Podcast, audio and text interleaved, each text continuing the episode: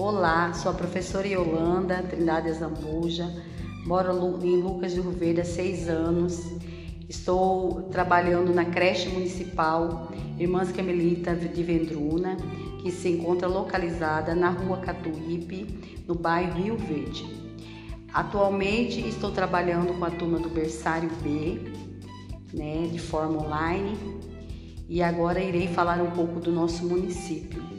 O município de Lucas de Rio Verde é um município muito é, próspero, né? Que acolhedor, que muitas pessoas vieram de fora para cá em busca de uma vida melhor.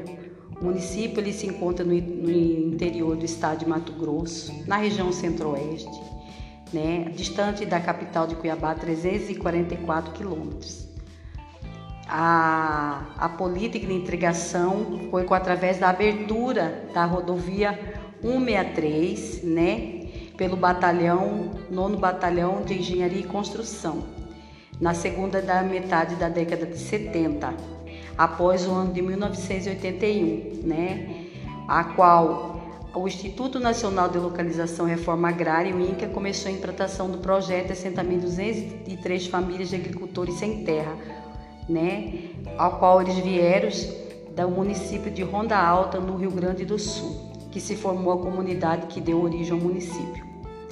Atualmente, Lucas do Rio Verde é, possui áreas é, atrativas, né, como possui o, o, lá vários lagos, né, é, proporcionando, né, um bem-estar para a população, né. A Possui também monumentos na cidade, a qual na entrada da cidade tem um porquinho chamado Luquinho, que é o mascote do time de futebol do município.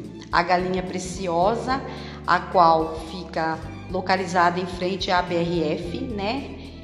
E a não tem nada de galinha à BRF, rapaz. É industrial. Industrial, é, vai, eu errei. fica muito no né, no né. Ó, mas continua lá.